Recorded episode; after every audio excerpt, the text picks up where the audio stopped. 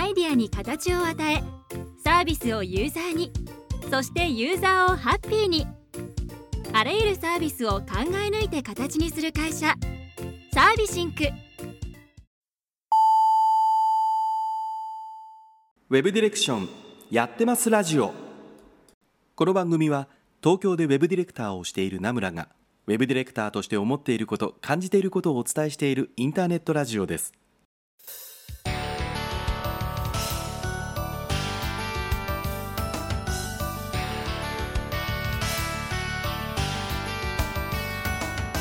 皆さんこんばんは名村真司です。1週間のご無沙汰がお少しだったでしょうか？えー、先日皆さんニュースご覧になりましたでしょうかね？ニュースというかもうもう SNS とかニュース湧き倒しておりましたけれどもね。何の話かといえばです。あれですよ。もちろんサッカーの話ですけどもね、えー、日本がもうすごい劇的な勝利をしましたけどもね。まさかの下馬評をひっくり返して勝ったわけですけども。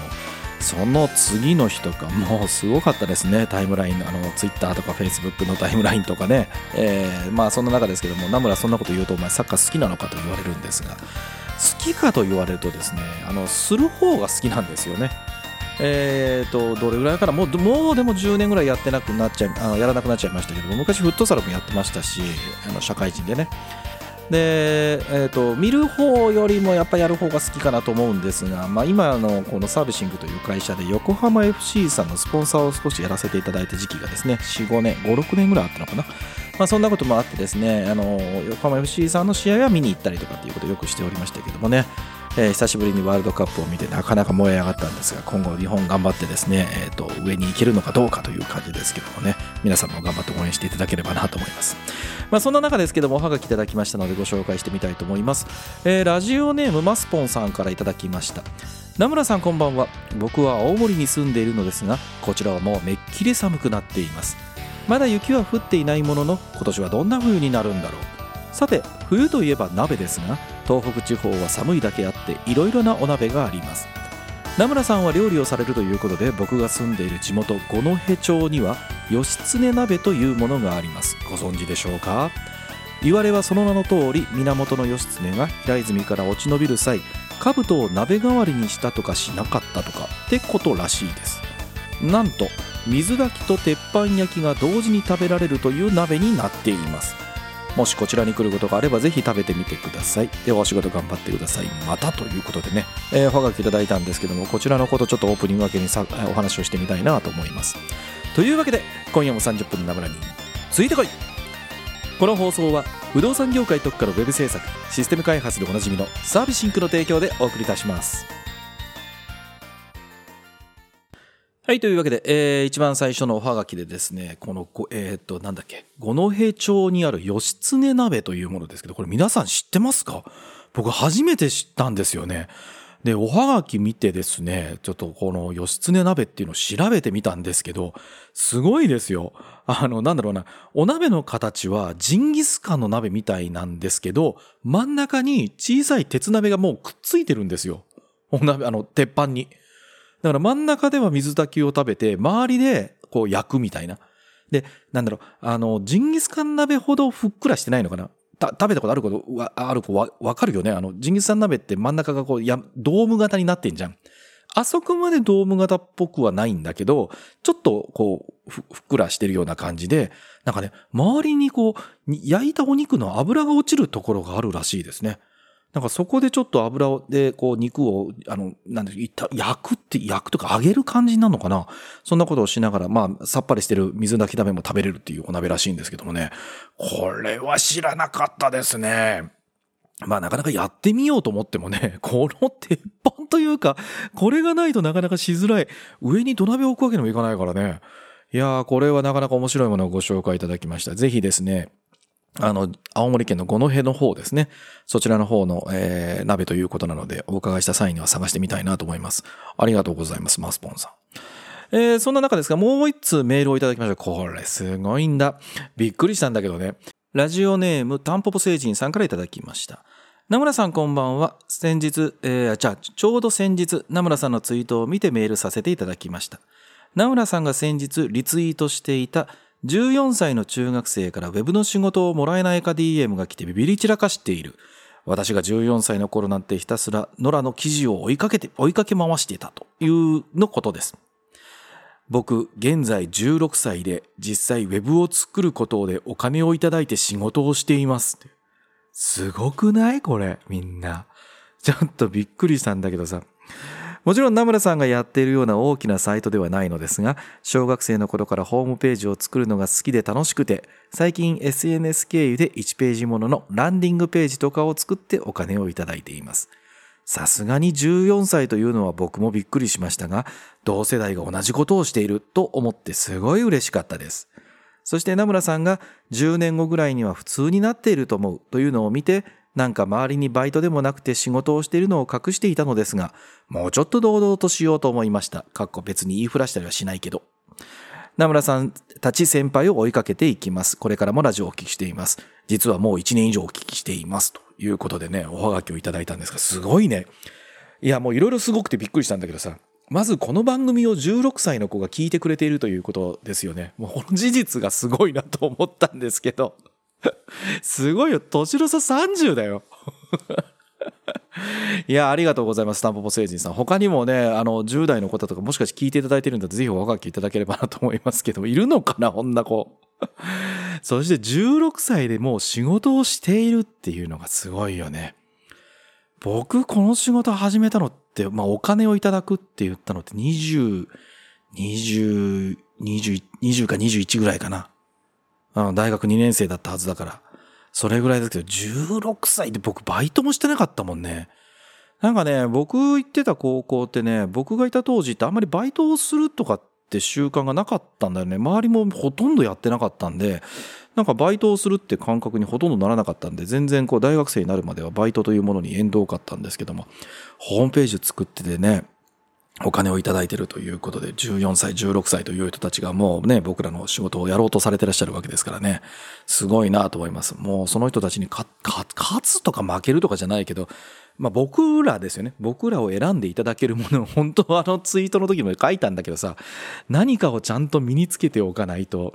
なんかいろいろやばいことになるなっていう 何とも言えない危機感をすごく感じますけどね。いや、どんなサイト作ってらっしゃるんでしょうかね。まあ、ご自身のサイトも多分きっと作ってらっしゃるんだと思いますし、まあ、あの、ランディングページということであれば、もうコーディングをするのが結構好きなのかもしれないですね。いや、どんなサイトなのかとか、デザインはしてるんですか？とかっていうことで言うと、なんかもしかしたら、あの、同世代の中でもしかしてやってるのかもしれないし、ご自身でタンポポ星人さんがね、自分でデザインもやって、コーディングもして、みたいなことをね、されてらっしゃるのかもしれませんけども、この仕事に疲れるんでしょうかね？まあ、この後、えー、まあ、まだまだまだ高校生ですから、この後大学に行くのか、就職されるのかはわからないですけども、えー、その時にはこのウェブの仕事に、えー、疲れるんでしょうか？もしですね、就職をするということがあればですね、うちも絶賛人を募集しておりますので、応募していただければなと思いますけどって。こんなところで宣伝すんなって感じですけどもね。はい。いや、でも本当に、あの、すごい若い方がね、この番組を聞いていただいてて、そして実際にウェブの仕事をしてるというお話、おはがきをいただきまして、僕もちょっとね、改めて、あの、なんだろうね、あの、気合を入れ直さなきゃいけないなというふうに思わせていただきました。本当にありがとうございます。えー、皆さんからもね、またこういったおはがきいただければなと思っております。というわけで、いつものお便りのコーナーに行ってみましょう。はい、お便りのコーナーです。このコーナーでは、ポッドキャストの詳細にも記載しているウェブ上のおはがき投稿フォーム、ナムラのツイッターアカウントへの DM でいただきました、ウェブディレクション、ウェブ制作への疑問質問のおはがきにお答えさせていただいております。え、っとですね、これを、え、っと、まず一番最初にこっちにしましょう。え、っと、ラジオネーム匿名さんからいただきました。常駐先に行っていて、毎月次週のスケジュール提出をしていますが、休む予定を入れたところで、自社のイベント、かっこ納会があるから、常駐先は休んでも自社は休むなと言われました。これってかなりブラックじゃないですか？休むなと言われても休みますが、来年の1月の終わりの会社だし、全く未練もないし、困ってしまいます。早く来年2月になって次の転職先、かっこもう決まっているに移りたいです。っていうおはがきをいただきました。えー、これめっちゃ気持ちがわかるので、ちょっと前におはがきいただいてたんですけどね、ずっとどうお答えしようかなと思って迷ってたんですよ。迷ってたというか、迷いはしないんだけど、考えてたんですけどもね、あの、これね、これすごく真面目に、借地定規にちょっと真面目にお答えしますね。これ、お、いただいてるおはがきだと、全部がちょっとわからないんだけども、もし、可能性の一つとしては、ブラックと言えないんですよ。なぜかというと、会社法ってやっぱあるわけですね。で、これだから自分が、えっと、自社は休むなってことだから、多分会社に勤めてらっしゃって、まあね、あの、もう辞めになるみたいな書いてらっしゃるから、お勤めになられてるんだと思います。そうすると、会社が、こう、守るべき法律っていうようなものの中には、所属している会社は、会社ね、会社側はね、従業員に対して正当と思われる範囲の中で業務命令で出勤っていうのを申し渡すことができるんですよ。で、これは、あの、もう言ってしまうと、会社と雇用契約の中で言えば、雇用契約上認めてしまってる、今ね、あの、再、えっと、採用されて就職をなさってらっしゃるんだったら、入社の時に、それは認めるっていう契約になってるはずなんです。まあ、その時にね、いろんなその書類もらってねとかね、そういう話聞いてねとかって分かるかも、どうか分かんないんだけど、ただ、法律って当然ながら全部を説明するってことはないので、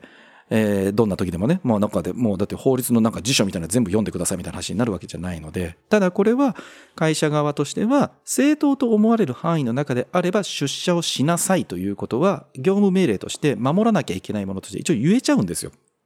で、えー、会社からで言うと、常駐の形式であるとはいえ、匿名さんはあくまでも所属している会社の人なので、その所属会社の人間として最優先に守らなきゃいけないのはその会社からの業務命令というふうになってしまうんですよ。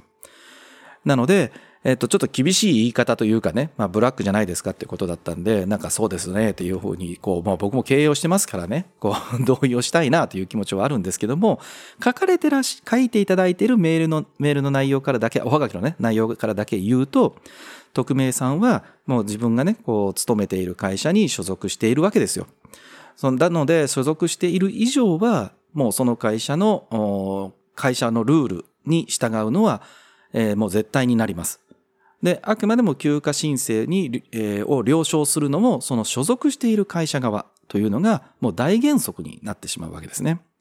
で、おそらくね、法廷とかで、まあ別にこれで裁判を起こすってことは多分ないと思うんだけど、農会はね、なんだろう、業務における締めをする会っていう位置づけで言うと、その合理的ではないっていうふうには言われないんじゃないかな。会社としてそこに出勤命令をするというのは合理的であるってむしろ言われてしまうんじゃないかと思うんですよ。なので、この、まあ、あと可能性があるとすると、その農会とかが、例えば就業時間、うちの会社だったら6時半だけど、6時半以降にやりますとかっていうことであれば、まあ、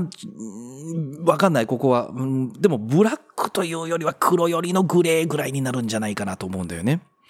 で、例えばまあ、細かい事情がわかんないんで、すごい本当に難しいことなんだけど、まあ、例えばですよ。自分で常駐先に休みの申請をしたら OK だよっていうふうに会社が言ってたとしても、かといって会社都合を無視していいとは言ってないって今度なんか反論されると思うんだよね。で、あともしかすると、会社側がそんな直前にこの日は納会だからとかっていうのは言ってくんのが遅えんだよみたいなことも思われるかもしれませんけども、会社は何日以内に予定を連絡しなければならないというのは別に言ってないわけだ。言ってないと思います。まあ、は決めてないって、そんなのは。明日これをやらざるを得ないっていうことは、まあ別に会社だったらあり得るわけなので、えー、そこはもう会社が会社を運営するためのルールとか、まあ運用の中でやっているの、いる上、い、いますし、従業員は、えっ、と、通常の勤務時間であればそこは会社側の方の言い分に従わないといけないというのが、これはもう、労あの労働労働上の雇用契約の前提になっちゃいます。でね、これって、もう典型的な問題が起きてから戦うっていうケースで、あのね、もうこうなってくるとね、多分ね、ただ潰し合いの喧嘩になっちゃうと思うんですよ。もう、これ、まあ、会社対会社でもこういうことが起こるんだけどね。ね、おそらくね、匿名さんの勝ち目はかなり薄い戦いになるんじゃないかなという気はします。んで、まあ、こう、そういう意味で言うと、この時の一番最初の良い答えは、もう、本当にギリギリ一番いい答えっていうのは、有給使わせてくださいっていうのが多分正しかったと思います。もう休ませてくださいって、会社に対して。あの、すいません、納会なのは分かってるんですけども、その日ちょっとどうしても予定があるので、有給で休ませてくださいみたいな。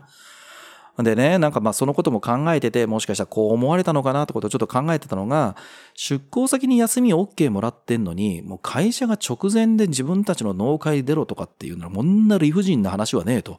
なので、それでなんでわざわざ自分の有給使わなきゃいけねえんだみたいな話とかね。で、会社が悪いことしてんだからこっちは勝手に休んでも問題ねえよっていうようなご判断をもしかしたらしてるのかもしれません。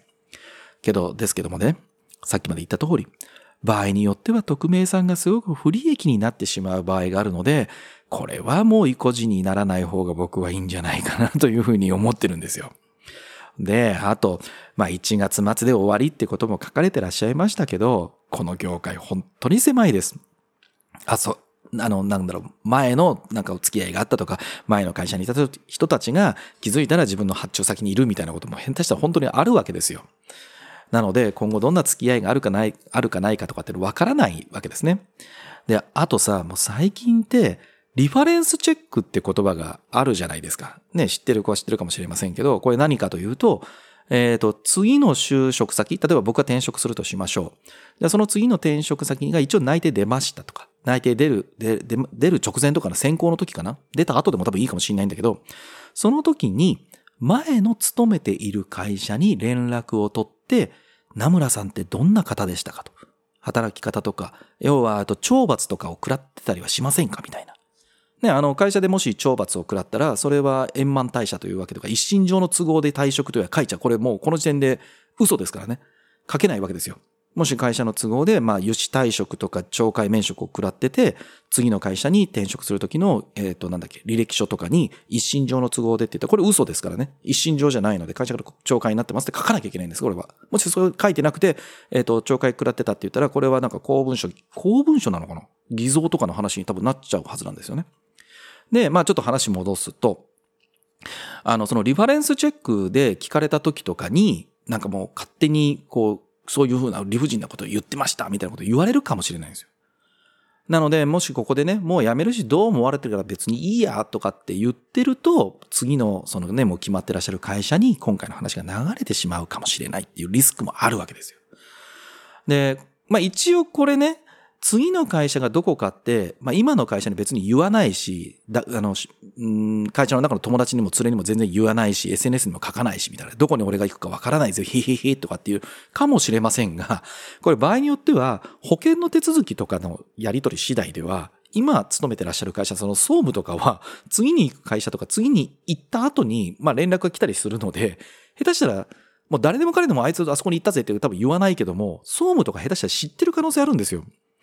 もう転職した後だから、何々さんどこに行きましたよとか別に言う必要もないから、ああ、そうですかっていう状態かもしれないけども、なので、意外と、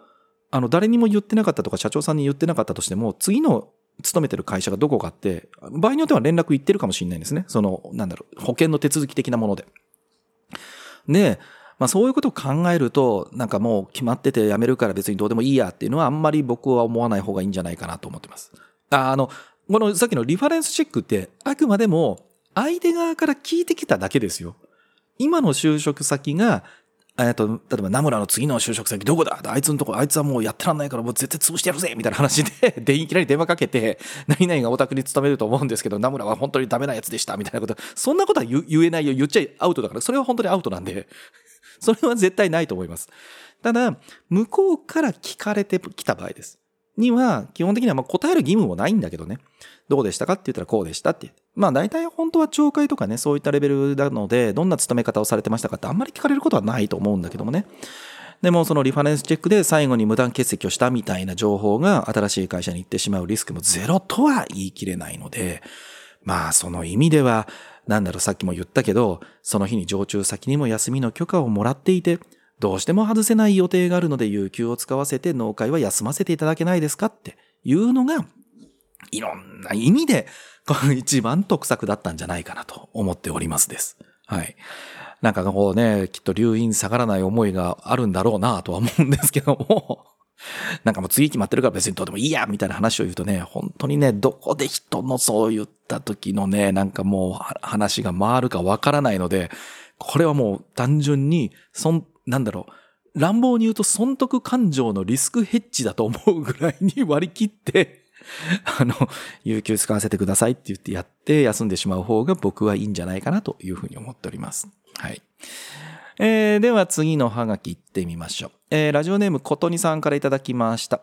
えー、こんにちは。名村さんのご意見が聞きたくてハガキを送ります。私はウェブディレクターをしています。必要な時以外は出社せず、ほぼテレワークの毎日です。自宅で仕事をしているとなかなか休めません。キリがついたら休憩しようと思いつつ、切れ目を見つけられず夕方まで仕事してしまうことがしばしばあります。仕事が好きです。特に案件が始まる前の下準備が好きで、これとこれを揃えて、ここが足りなくて、ああ、あとこれを考えて、と言うと、キリがつきません。集中するのに時間がかかるタイプでもあり、休むとリセットされてしまうことも原因であると捉えています。メリハリをつけることが健康的な生活には大切と分かっているのですが、もう少しもう少しと思い手を止めることが難しいです。名村さんご自身の話やサービシングの方々で同じような方がいたらどうしているかをお話をお伺いしたいです。なお出社している日は同僚にお昼行くよと声をかけてもらえるので時間通りにお昼休憩が取れます。ということでね、えー、小鳥さんからおはがきをいただきました。これはですね 難しいよね。僕もね、これ同じようなタイプなんですよ。あの、まあ、あの、うちの会社には当然、あの、当然ってことはないね。えっと、喫煙スペースとかってないので、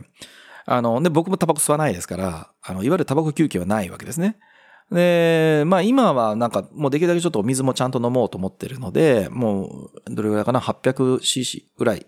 0.8リッターぐらい入るようななんかポットがあるので、それを机の上にボンって置いてるので、まあ水ももう飲もうと思ったらもうずっと別にどっか行くこともなくずっと飲めてしまうので、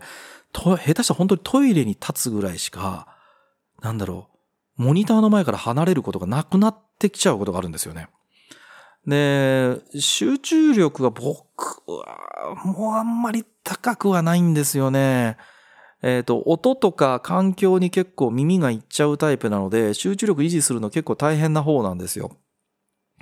なので、一回こうスイッチ入ると、なかなかそれを切りたくないっていうのは僕もすごくよくわかります。で、まあよく言われるのがこれね、でも、琴にさんが、あの、一回こう集中するのに時間がかかるから休むとリセットされてしまうってことがあるんですが、これもね、しばらくやって体を慣らすのも多分大事だと思うんですね。というのがよく言われるのが、えっと、ポモドーロテクニックってやつですよね。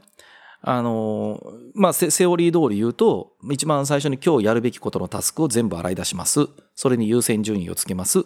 で、えっ、と、まあ iPhone だろうが、まあ時計だろうが、タイマーでも何でもいいんですけども、それで25分っていうタイマーをつけて、25分間はもう脇目を振らずそのことだけをやる。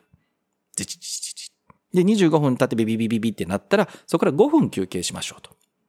で、5分休憩したら次にまた25分のタイマーをピピピってやつセットして、で、次の仕事なのか、まあさっきまでやってた仕事まだわーって頑張るって。で、25分経ったら、まあピピピってなって5分休憩っていうのを、まあこれを4回、25分を4回ですね。なので25分やって5分だから、えー、30分。それを4回ですから2時間ですね。で、2時間ぐらいやったら15分から、まあ長くたら2、30分ぐらい休み取るみたいなっていうことですね。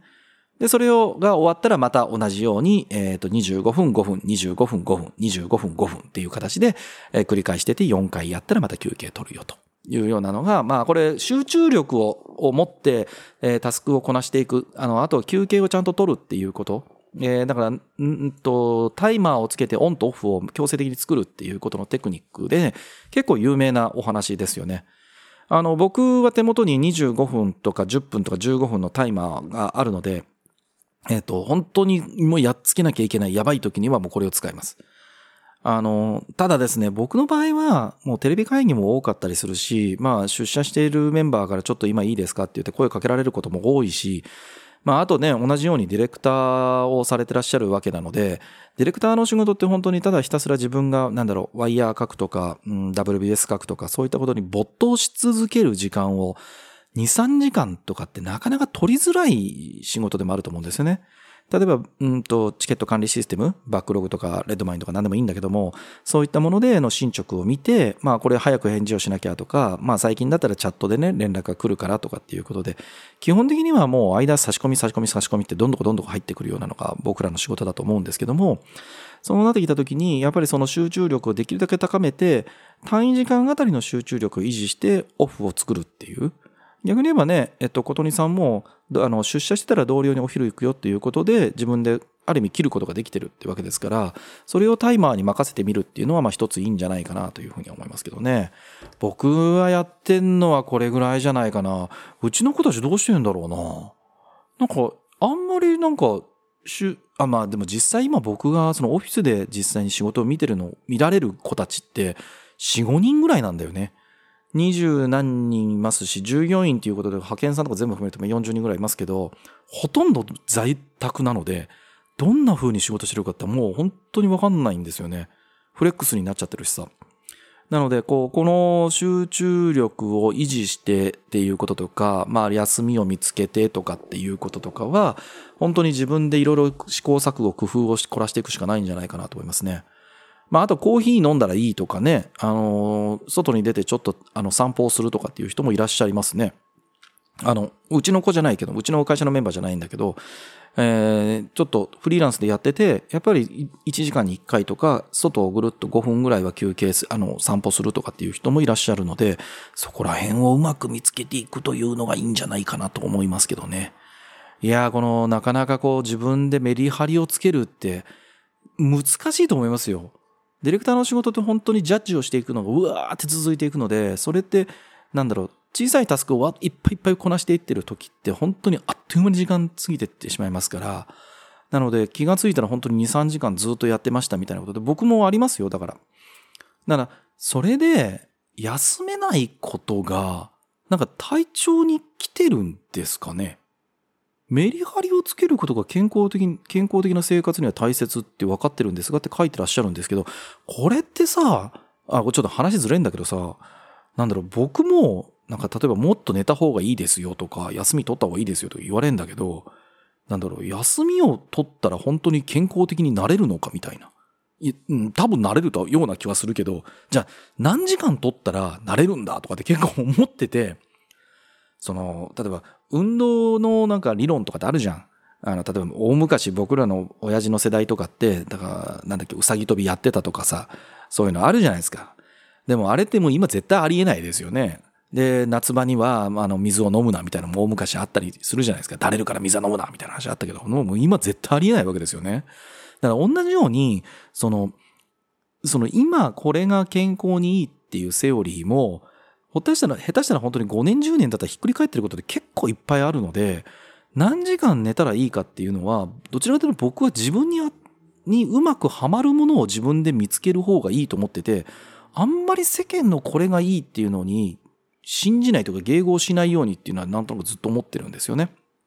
なので、琴音さんも今ずっと仕事をしていて、なんか不健康だったらやり方は変えるべきだと思います。まあ、さっき言ったポモロードテクニックみたいなものを使って、なんか自分でどういうふうにね、制御するかみたいなことを考える方がいいかなというふうには僕も思うんだけどさ、そうじゃないんだったら、なんか自分がうまく仕事できるんだったらそれでもいいんじゃねとかって僕思っちゃうんですけどね。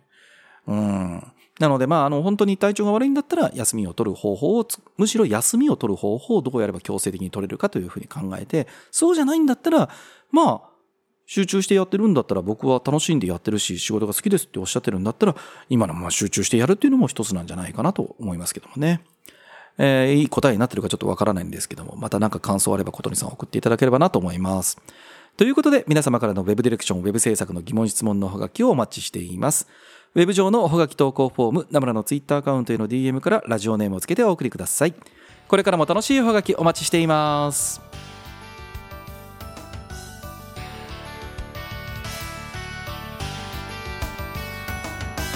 はいというわけでエンディングになりましたけどもね、えー、と先週はディレクター談義皆さんあのお越しいただきましてありがとうございます。今回は告知がねなかなか滞ってたんですけども結構いい話できたんじゃないかなと思いますけどね。僕がというよりは長田さんがすごいいいスライドを作ってくれたのでただそれに合わせて僕は喋ってたわけですけどもね。えー、仕事についてのパーパスとかってない必要なんですか？みたいなこととかね、えーと、自分の仕事のやりがいっていうのがいるのか？みたいなことをね、あの2人でワイワイ喋らせていただいたんですけども、そちらの方は長田さんのポッドキャストの方で、えーと、もうちょっとしたらアーカイブが、えー、出ると思いますので、またそこを聞いていただければなと思います。イベントですけども、えー、2022年12月12日の月曜日20時から誰がどう見てもそうとしか受け取れない文書術ということでね、えー、またセミナーをさせていただきます。えーと、今は受付をしていてもう20何人以上お申し込みいただいてるみたいですけどもね本当にありがとうございます。えーと、新しい事例とかもちょっと入れておりますけども3時間でビジネス文章をどうやって書けばいいんですか？これどういう意味ですかっていうことを避けるような文章って何を気をつければいいんですかっていうことをねお話をさせていただければなと思います。えー、ということでこの番組では皆さんからのお便りたくさんお待ちしています。ウェブ上のおはがき投稿フォームナムラのツイッターアカウントへの DM からラジオネームをつけてお送りください。このラジオはあまり重たい内容ではなく朝や昼や夜に何かをしながら聞いていただければ Web ディレクションについてちょっとしたヒントになるような放送をしています。面白かった仕事のヒントがあったという方はぜひ SNS でシェアをお願いいたします。